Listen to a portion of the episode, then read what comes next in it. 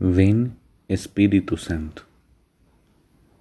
Del Evangelio según San Lucas.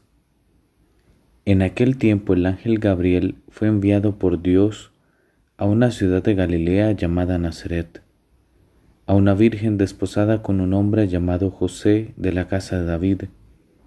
El nombre de la virgen era María. El ángel, entrando en su presencia, dijo, Alégrate llena de gracia, el Señor está contigo. Ella se turbó grandemente ante estas palabras y se preguntaba qué saludo era aquel. El ángel le dijo, No temas María porque has encontrado gracia ante Dios. Concebirás en tu vientre y darás a luz un hijo, y le pondrás por nombre Jesús. Será grande se llamará Hijo del Altísimo. El Señor Dios le dará el trono de David, su padre. Reinará sobre la casa de Jacob para siempre, y su reino no tendrá fin. Y María dijo al ángel, ¿Cómo será eso? Pues no conozco varón. El ángel le contestó, El Espíritu Santo vendrá sobre ti, y la fuerza del Altísimo te cubrirá con su sombra. Por eso el santo que va a nacer será llamado Hijo de Dios. También tu pariente Isabel ha concebido un hijo en su vejez, y ya está de seis meses la que llamaban estéril, porque para Dios nada hay imposible. María contestó, He aquí la esclava del Señor, hágase en mí según tu palabra y el ángel se retiró. Palabra del Señor, gloria a ti, Señor Jesús. Hoy celebramos una fiesta muy querida por la Iglesia y por tantos fieles, la Inmaculada Concepción.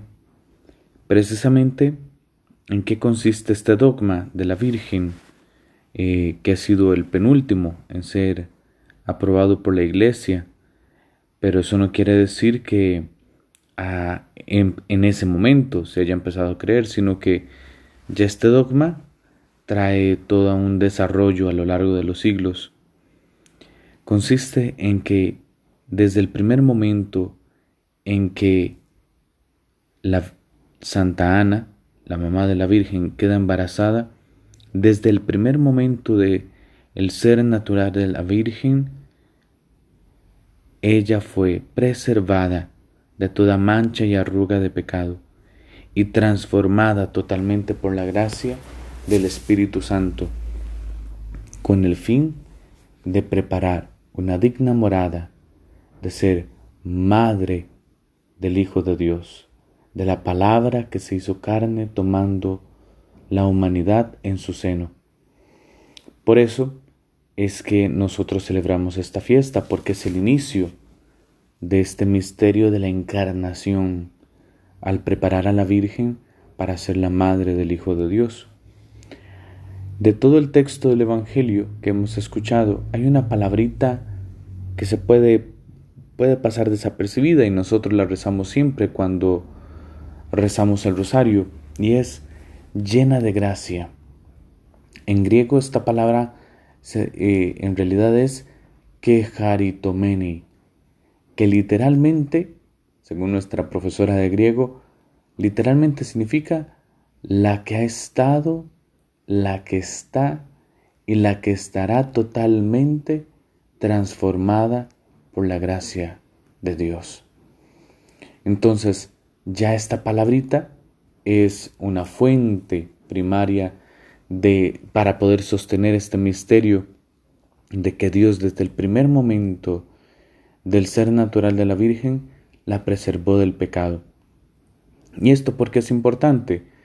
Porque es manifestación de que Dios tiene la victoria sobre el pecado y la muerte y de que Él nos ama y actúa para salvarnos, para redimirnos de que el pecado y la muerte no tienen la última palabra, sino Dios, Dios, que desde siempre nos ha escogido para ser santos e irreprochables ante Él por el amor. Por eso, así como María en Dios ha vencido, así nosotros también. Pidámosle al Señor, ayúdame a vencer el mal, ayúdame a vencer el pecado, ayúdame a mantenerme puro, santo e irreprochable ante ti por el amor.